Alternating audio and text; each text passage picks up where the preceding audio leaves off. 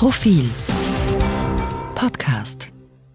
Herzlich willkommen zum Mittwoch Innenpolitik Podcast. Ich spreche heute mit dem Gernot Bauer aus dem Innenpolitik Österreich. Also, hallo Gernot. Hallo Christian. Wir beginnen mit dem großen Drama Kabale und wenig Liebe. Sozialdemokratie beherrscht die Innenpolitik derzeit, abgesehen von Covid, mehr als alles andere. Unglaublich eigentlich, was da abgeht.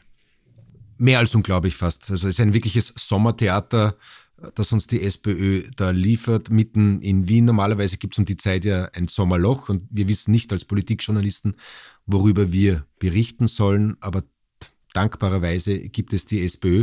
Und man glaubt ja nicht, dass so ein Konflikt immer weiter eskaliert werden kann. Und man fragt sich ja schon, was passiert wieder nächste Woche. Es war ja wirklich so äh, eine Äußerung der Pamela Rendi-Wagner, eine Replik des Landeshauptmanns Doskozil, dann wieder Rendi Wagner, dann wieder Doskozil. Also das schaukelt sich hoch und man merkt auch äh, in der Partei und vor allem bei den Landesparteien, bei den mächtigen Landeschefs, dass jetzt der Unmut immer größer wird vor allem bei Peter Kaiser in Kärnten und natürlich und bei, Michael, bei Michael Ludwig, Ludwig, die sich ja beide dazu auch zu Wort gemeldet hatten. Sie haben sich dazu Wort gemeldet. Aber es hat nichts genützt. Es nützt nichts. Also René Wagner ist jetzt auf einem, die will es jetzt wissen auch. Ja. Wir wissen von ihr, dass sie bereit ist zu kämpfen und sie will das ausfechten und vor allem will sie sich nicht mehr öffentlich vorführen lassen. Wobei mein persönlicher Eindruck ist, dass sie jetzt auch eine Spur überzogen hätte. Also es wäre an ihr gelegen, sie hätte passiver sein können jetzt. Es waren auch die Sympathien bei ihr, ich glaube auch vom Bürgermeister und von Peter Kaiser, aber dadurch, dass sie das diese Woche in einem Interview mit Puls 4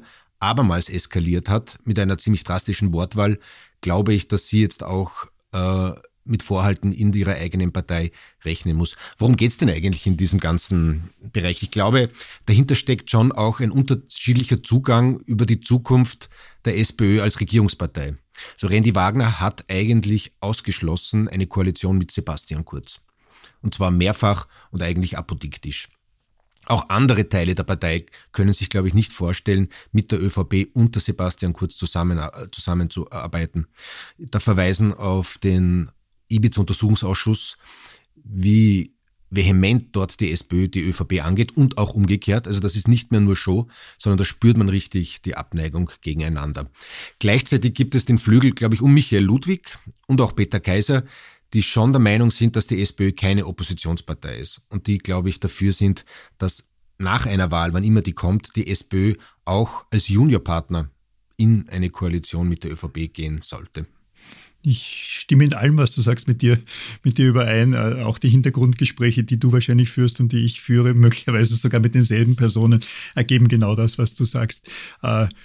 Pamela Rendi-Wagner hat das überzogen. Sie war völlig beratungsresistent, wobei ohnehin schon die Frage ist, wer es überhaupt noch berät, abgesehen von Christian Deutsch, beratungsresistent, wie man so einen Konflikt, wie man in so einem Konflikt als, als Siegerin hervorgeht. Natürlich hätte sie irgendwann einmal Hans-Peter Doskozil auflaufen lassen müssen. Stattdessen hat sie zunächst, hatte sie zunächst diesen äh, wahrscheinlich schon äh, falschen Vergleich mit Herbert Kickel gezogen, überzogen und dann den, den burgenländischen Landeshauptmann äh, nochmal, ich glaube, das war dann auf Puls 4 als unehrlich zu bezeichnen, äh, ist, ist, ist einfach zu viel und es ist vor allem keine Strategie, um gewinnen zu können. Hans-Peter Doskozil hat regiert mit absoluter Mehrheit als Landeshauptmann im Burgenland. Sie kann das Match als Match jetzt mal nicht gewinnen. Er wird sich, Hans-Peter Doskozil wird sich als Landeshauptmann vermutlich nicht zurückziehen, während ihr Job auf der Kippe steht. Jetzt gibt es Leute, hast du wahrscheinlich auch schon gehört, dass sie die die meinen, dass sie absichtlich jetzt schon in eine Märtyrerrolle schlüpft und, und um dann zu sagen, hier hat mich ein weißer alter, gar nicht so alter Mann im,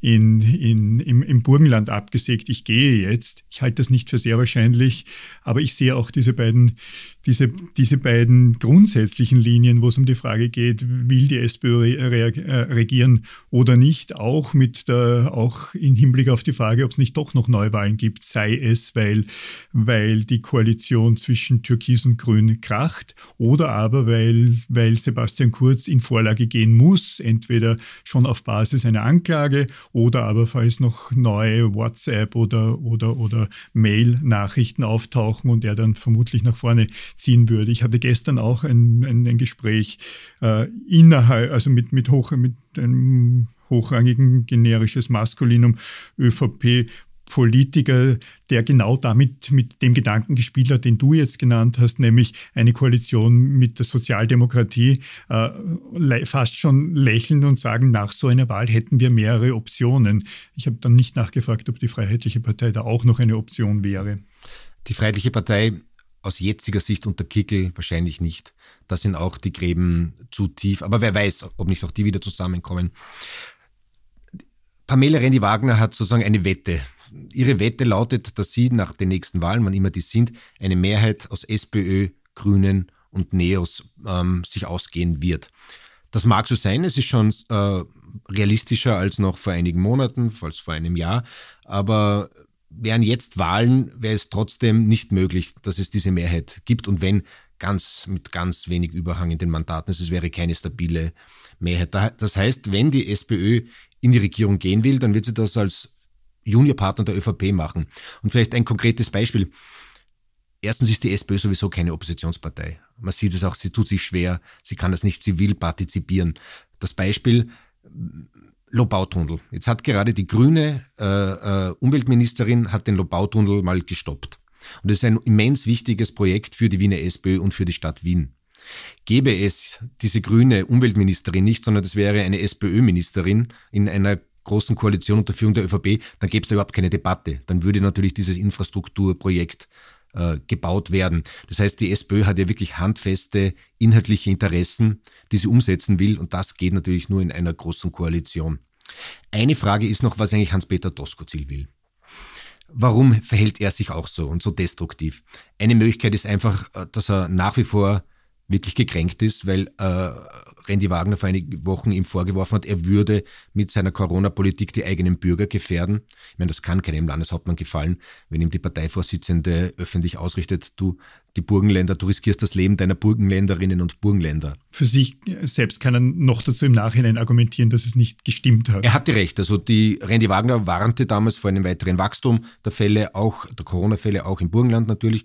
Und er war einer ganz anderen Meinung, musste sich aber trotzdem vorwerfen lassen, er würde seine Bürger äh, gefährden. gefährden. Ja. Also das kann keinem Landeshauptmann gefallen. Das ist ungefähr so ein böser Vorwurf, der, der Vorwurf, er sei unehrlich, nämlich ja. jemanden der Lüge sein ist, ist, ist hart und genauso die, die, die, die das Leben und die Gesundheit der Bevölkerung in einem Land zu gefährden. Kein kluger Schachzug von Pamela. Da würde sie für den Lüge, Unehrlichkeitsvorwurf oder den Vorwurf der Lüge, würde sie im Parlament einen Ordnungsruf sogar bekommen vom Nationalratspräsidenten. Will Hans-Peter Doskozil sich nur rächen, also sich revanchieren, oder hat er mehr vor? Oder will er tatsächlich SPÖ Vorsitzender werden und als Spitzenkandidat in die nächste Wahl gehen? Er natürlich muss, muss das leugnen. Äh, ich würde es aber nicht ganz ausschließen, dass er das auch vorhat. Allerdings dann muss man natürlich diskutieren, ob er wirklich das Zeug dazu hat. Erstens ist er ein Spitzenkandidat, der Sebastian Kurz schlagen kann. Und zweitens kann ihm gelingen, woran Randy Wagner gerade scheitert, nämlich die SPÖ dann zu vereinen und gemeinsam dann wieder vorgehen zu können. Plus hat gesundheitliche Probleme, scheinen mit der Stimme jetzt wieder besser zu gehen, aber, aber so vollkommen wiederhergestellt für einen Wahlkampf ist er nicht unbedingt. Es wäre über, übrigens, wir sprachen glaube ich schon mal darüber, nach dem Salzburger Landeshauptmann Klaus der erste Landeshauptmann, der dann in die Bundespolitik beziehungsweise in eine, in eine Bundesregierung wechseln würde. Und wir sprechen da von einem Zeitraum, das war späte 60er Jahre, seither niemand. 50 niemand. Jahre, ja. Selbst Jörg Haider ist ja nicht in eine Regierung gegangen. Niemand, der in Gallien der Erste ist, wird nach Rom gehen, um dort der Zweite zu sein. Und und eigentlich ist es ja feigartig von der SPÖ auch. Es ist also, das zeigt ja auch, dass, wie, wie, wie absurd sich die SPÖ verrannt hat. Niemand von den mächtigen Herren, weder der Peter Kaiser, noch der Michael Ludig, noch Hans-Peter Doskozil wollen jetzt in die Opposition, als Oppositionsführer nach, in die Bundespolitik gehen. Das ist ein bisschen anders als äh, in der freien Marktwirtschaft, wo sich die Männer immer auf die, auf die Brust klopfen wie die Gorillas und nach vorne drängen auf die Bühne und sagen, ich, ich, ich. Da hält sich jeder Nobel zurück und lasst einmal äh, die Pamela Rendi Wagner weiterhin auf der Bühne. Allerdings muss man jetzt sagen, also es ist fast auszuschließen, dass sie wirklich noch einmal Spitzenkandidatin ich wird. Ich kann es mir auch nicht vorstellen. Dann allerdings ist die Frage, wie wir es machen. Peter Hanke möglicherweise. Aber vielleicht nochmal zurück zu Hans-Peter Doskozil. Also meine These ist schon, hier geht es um gekränkte Eitelkeit, beziehungsweise etwas härter formuliert, um das Testosteron des burgenländischen Landeshauptmanns und ehemaligen Polizisten, nicht abwertend gegenüber Polizisten, aber in Hans-Peter Doskozil doch über einige Jahre kennen und beobachtend, dann passt das schon zu seiner Persönlichkeitsstruktur, dass er gar nicht daran denkt, was jetzt seine Zukunft in Wien wäre, in der Löwelstraße, sondern dass es, dass, dass hier schlicht der, der Mann mit ihm durchgeht, um mal jetzt etwas Sexistisches gegen Männer zu sagen. Ja, und wie du äh, erwähnt hast, mit vollen Hosen ist gut stinken. Er hat einen überzeugenden äh, Wahlerfolg eingefahren, wobei natürlich diese Hosen relativ klein sind zum, im Vergleich zum Beispiel zu, selbst zu Kärnten oder vor allem im Vergleich zu Wien. Also der entscheidende Mann wird immer noch Michael Ludwig sein. Der hat jetzt, bei dem wird alles zusammenlaufen. Und ich nehme an, da gibt es schon Gespräche mit Pamela Rendi-Wagner. Auffällig ist, dass niemand offen für sie äh, sich ausspricht als nächste Spitzenkandidatin. Auch Peter Kaiser. Auch Peter Kaiser nicht. Also nach allen Erfahrungen, die wir haben, läuft das schon darauf hin, dass ihre Tage nicht jetzt schon gezählt sein werden, aber dass sie nicht, dass sie nicht die Spitzenkandidaten sein. sein werden. Ich würde heute auf Peter Hanke setzen, auch wenn Michael Ludwig das ausgeschlossen hat, dass jemand aus der, seiner Landesregierung äh, die Partei übernehmen würde. Aber im Ausschlussverfahren fällt mir auch nur Hanke ein, wobei ich, man muss halt schauen, ob Hanke nicht auch äh, überschätzt wird. Er wird so ein bisschen als neuer Franitzky dargestellt. Das muss man immer sagen. Franz Franitzky war Finanzminister und wurde dann Bundeskanzler und Parteivorsitzender. Übrigens, das war in den Mitte der 80er Jahren und da hatte die SPÖ noch den Weitblick. Also ein Fred Sinowatz wusste, dass, sein, dass seine Tage gezählt sind, dass er sein politisches Kapital verbraucht hat, aber er war noch willens, und hat sich so weit zurückgenommen, dass er einen neuen Mann aufgebaut hat, nämlich den Franz Franitzky. Das ist allen anderen SPÖ-Vorsitzenden bisher nicht gelungen. Und Franz Franitzky ging als Erster in die Wahl, also ja. nicht als Herausforderer, sondern aus der Partei, die den Bundeskanzler mit, mit gestellt hat. Ganz andere genau. Position. Es Peter Hang, ja. damals auch ein guter Anlass, weil äh, äh, Jörg Haider wurde, wurde Parteichef, darum hat er dann die die, die Koalition. Parteitag Innsbruck 1986, 86, ja, ja. die Koalition aufgekündigt ja. und ist mit dem, mit dem Elan reingegangen. Ich, ähm, ich schätze Peter Hanke als guten Manager, aber ich kann mir auch, ich glaube, das meinst du, ähm, nicht zwingend vorstellen, dass er ein guter Wahlkämpfer wäre. Äh, das hat er noch nie, nie gezeigt. Er war Wien-Holding-Chef, er ist ein, der, jemand, der sehr gut ein nennen wir es ein beamtetes eine beamtete Corporate Structure führen kann. Ob er deshalb ein, ein, ein Wahlkämpfer ist und ein, ein jemand, der am Rostrum auf der Bühne steht und, und, und kämpft, das sei dahingestellt. Vor allem fehlt ihm natürlich die Bekanntheit. Also es wird außerhalb von Wien, selbst in Wien, wird ihn niemanden kennen. In den Bundesländern werden die meisten glauben, wenn man Hand gehört, die meinen diesen dicken, dickeren Sozialstadtrat, der immer, den die, Herr Hauke, der immer, Peters der immer so auf den Tisch haut und so mit einer gewissen Präpotenz daherkommt. Also, und an dieser, an diesem Bekanntheitsgrad zu arbeiten, ist kaum unmöglich als Stadtrat in, in Wien. Also ganz schwierig für die SPÖ. Umso unverständlicher, dass man sich, äh, dass man das bisher nicht befrieden konnte. Sprechen wir, streifen wir noch kurz das Thema Covid, Corona. Wir hatten es ohnehin schon jetzt erwähnt, nämlich in der, in, im Zusammenhang mit Pamela Rendi-Wagner und dem Vorwurf gegen das Burgenland. Was da derzeit in Österreich abgeht, ist schon, schon, schon einigermaßen erstaunlich, beziehungsweise es macht Angst. Äh, das ist äh, das ist jetzt äh, exponentielles Wachstum und zwar nicht nur ein bisschen exponentielles Wachstum. Äh, heute Mittwoch wurden für gestern 332 neue Fälle gemeldet. Das heißt, das Wachstum beträgt derzeit täglich plus 50 Prozent. Äh, und in dem Zusammenhang erscheint mir der Satz von Sebastian Kurz, dass die Verantwortung jetzt wieder individuell an die, an die Menschen in Österreich zurückgegeben würde doch etwas, ja nennen wir es dubios, fragwürdig, jedenfalls keine Strategie für die kommenden Wochen und Monate. Hier kommt eine vierte Welle, beziehungsweise wir sind mitten in der vierten Welle. Es ist ein bisschen seltsam natürlich wieder. Ne? Die, die eine Hälfte des Landes oder vielleicht drei Viertel des Landes sind in Partystimmung und in Ferienstimmung und in Urlaubsstimmung und denken gar nicht mehr an das Virus und ein Viertel oder eine gewisse Minderheit äh, spürt bereits, dass da wieder vielleicht etwas treut. Äh, da jetzt hat sich der Bundeskanzler mal entschlossen, auf Seite dieser Dreiviertel zu stehen und die Partystimmung und Urlaubsfreude äh, jetzt im Juli und im August einmal nicht äh, zu verderben. Aber natürlich wird die Regierung, auch der Gesundheitsminister, der da, glaube ich, auch ein bisschen alerter ist und sensibler ist als der Bundeskanzler, also der Gesundheitsminister, ähm, früher oder später wird man wieder intervenieren müssen, wenn es so weitergeht. Meine, wir sind keine Insel, man braucht nur nach Holland schauen, man braucht schauen, was, was in Israel passiert ist, was teilweise Spanien ist bereits wieder von Deutschland zum Beispiel auf die Liste gesetzt worden, der gefährdeten Länder. Also da wird wieder auf etwas auf uns zukommen. Die Frage ist, wann sieht der Bundeskanzler bzw. der Gesundheitsminister den Punkt erreicht, dass sie intervenieren offenbar die, was, was es immer hieß, es, dass es alles von der Impfgeschwindigkeit abhängt. Das wird nicht aufgehen, wir werden nicht genug Impfungen haben. Das heißt, irgendwann wird interveniert werden müssen. Ist das dann im August? Ist das erst im September? Jetzt beginnt dann die Fußballsaison, da sind dann die, die Stadien wieder gefüllt. Was wird da passieren? Was, wer bringt das Virus aus dem Urlaub zurück?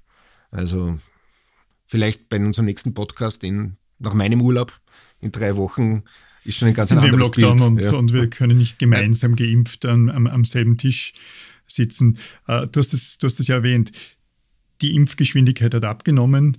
Uh, es, wir sind mitten in einer Debatte über Impfpflicht oder ähnliche Maßnahmen. Ich hatte im Leitartikel darüber geschrieben, mehr Reaktionen darauf bekommen, als würde man sich kritisch über Lehrerinnen äußern. Zwei Drittel davon wünschen mir äh, Covid, den Tod oder irgendwas ähnliches. Ein Drittel findet, dass Impfpflicht oder etwas Vergleichbares sinnvoll wäre. Ich hatte da argumentiert, äh, wir kommen sonst niemals aus, dem, aus dieser Pandemie heraus. Es gibt eine Studie des Deutschen Robert Koch Instituts, wonach sich von den 18- bis 60-Jährigen, glaube ich, über 80 Prozent, 85 Prozent impfen lassen müssten und den Älteren überhaupt 95 Prozent, um eine gefährliche, große, wie Sie es nennen, vierte Welle vermeiden zu können.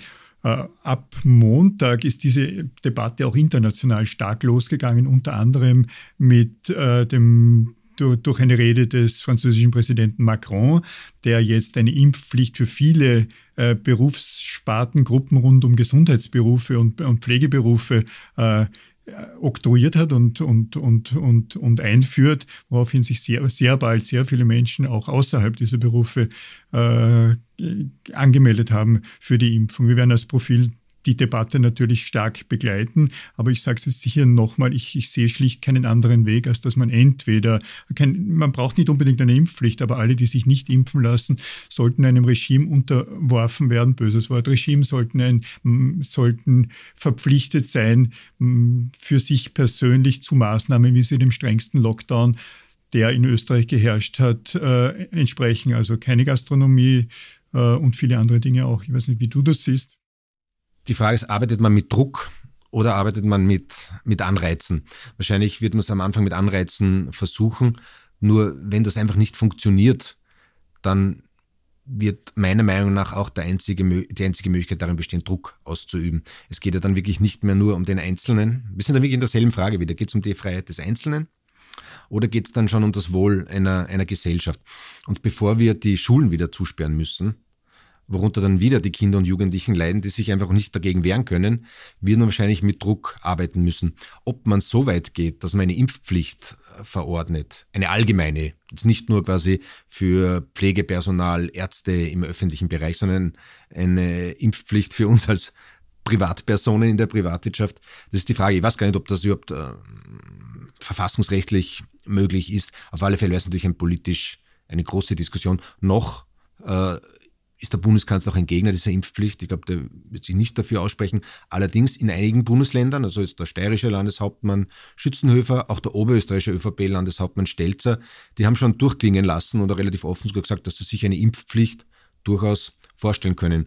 Und so abwegig sind Impfpflichten nicht. Also es besteht ja in Teilen von anderen Ländern in Europas gewisse Impfpflichten. Also so ist, ist es, ja. Also verfassungsrechtlich nach die Verfassung seit der Zeit, als es in Österreich Impfpflicht gab, unter anderem für Brocken, die Verfassung in der Hinsicht nicht geändert wurde, vielleicht deren Interpretation, da sehe ich keinerlei, keine, keinerlei großen Probleme. Und wie du sagst, es gibt Impfpflicht in vielen Ländern Europas, in Italien für, ich weiß nicht, zehn Impfungen, in Frankreich und so weiter. Bitte einfach, liebe Zuhörerinnen, liebe Zuhörer, nachschauen auf Wikipedia unter Impfpflicht. Sie werden dort die Länder sehen, in denen es Impfpflicht gibt. Ja, man muss dann oder darf dann auch noch diskutieren, ob diese Impfung vergleichbar ist mit anderen Impfungen in der, in der, in der Erprobung oder in der Zeit der Entwicklung. Allerdings sind inzwischen, glaube ich, eine Milliarde oder zwei Milliarden Impfdosen weltweit verimpft worden und das Kosten-Nutzen-Verhältnis scheint doch eindeutig für eine Impfung zu sprechen. Das stimmt. Aber es wird eine politische Auseinandersetzung geben, die sich, sein, ja. die sich gewaschen hat. Wir also wissen auch, wo die Freiheitliche Partei in dem Zusammenhang stehen wird und daraus Kapital schlagen will. Die FPÖ wird nicht einmal testen, testen wollen.